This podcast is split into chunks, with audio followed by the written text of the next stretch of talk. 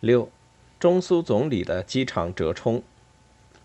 正在这战云密布之时，突然从河内传来了一个苏方有意缓和的信息。六日，苏联总理柯西金率苏联代表团去河内参加胡志明的葬礼。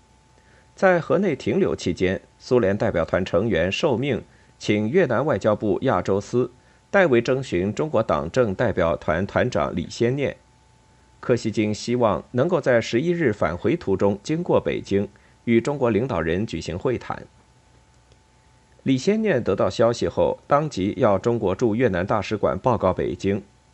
尽管这个时候又有消息说，苏联驻联合国代表团的一位工作人员同美国同行谈话时，又再度发出战争威胁，扬言中苏冲突不可避免。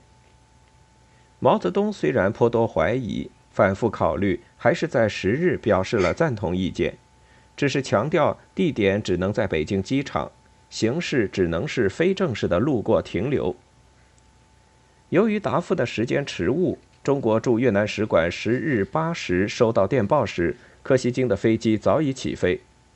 不得已，这边越南方面通知苏联大使传递消息，那边周恩来当天晚上指示外交部召见苏联临时代办叶利扎维金。告知中国方面赞同安排两国总理会晤的提议，周恩来愿意在北京机场会见柯西金。终于，刚刚飞抵塔什干的柯西金得到消息，迅速改变了航线，经伊库茨克飞往北京，从而使两国总理得以于十一日在北京机场进行了为时三个半小时的会晤。在这次会晤当中。周恩来开门见山地要求柯西金明确解释有关苏联要先发制人的对中国的核基地进行核打击的传言。他坦率地说：“你们说我们想打核大战，我们的核武器水平你们最清楚。你们说你们要用先发制人的手段摧毁我们的核基地，如果你们这么做，我们就宣布这是战争，是侵略，我们就要坚决抵抗，抵抗到底。”对于边界问题，周表示，中国方面提出历史上的不平等条约问题，并不是要废除历史上那些边界条约。我们所主张的，不过是在承认历史条约的前提下来考虑并解决有争议地区的问题。至于中国的战争威胁，周更明确解释说：你们总说我们要打仗，我们现在国内的事还搞不过来，为什么要打？会谈的气氛比较坦诚，双方在互派大使、扩大贸易和两国间通车通航等问题上达成了一致意见。最后，周恩来提议以两国政府换文的形式把会谈成果肯定下来，柯西金表示同意。但柯西金刚刚飞离北京，中国外交部就给苏联大使馆打电话说，明天九月十二日，中国报刊刊登两国总理会晤的消息时。将要删去已经协商好的文稿中的一句话，即会谈是有益的，是在坦率的气氛中进行的。而柯西金回国后也通知中方说，他们已经对边防部队下达了避免冲突的指示，没有必要再与中国政府就此换文。不管双方最高层在审定这次会谈的内容时采取了怎样一种态度。高度紧张的战争形势，照理说是出现了明显转机。十八日，周恩来秘密致函柯西金，建议双方承担互不使用武力，包括不使用核力量进攻对方的义务。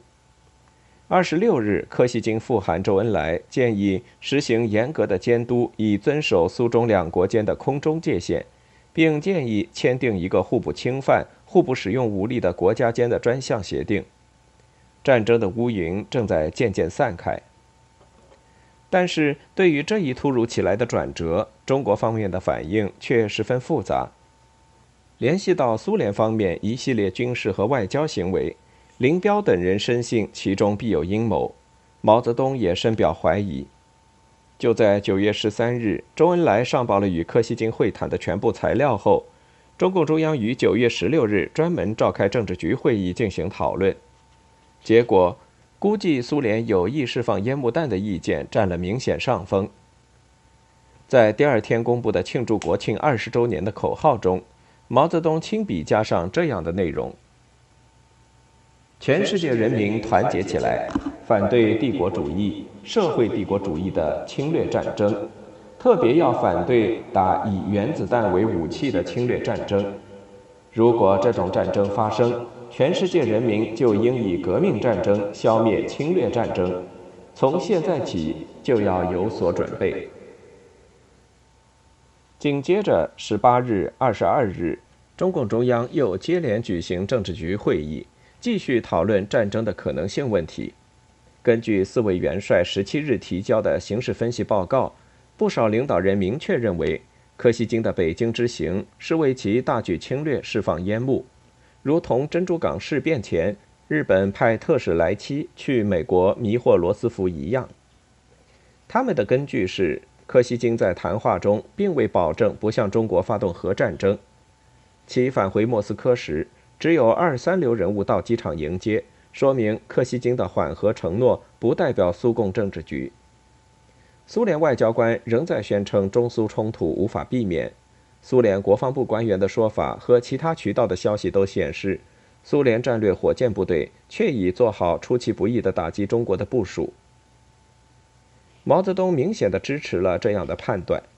会议为此决定了一系列紧急战备措施，包括大规模从东部沿海地区向靠近苏联边界的三北地区调动军队。据此，周恩来一面通知外交部等各部委要迅速拟定疏散隐蔽重要机密档案的方案，一面开始进行战备动员。他在二十二日紧急召集的全军战备工作会议上讲话说。国际形势紧张，我们要准备打仗。准备打仗，这是一个新的战略部署，要真正做到有备无患。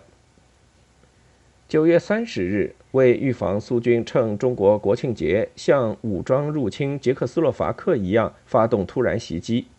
林彪指示全军进入一等战备，并下令疏散北京附近的几个机场的飞机，在跑道上设置障碍物。给留在机场的值班人员配发武器，防备敌机空降。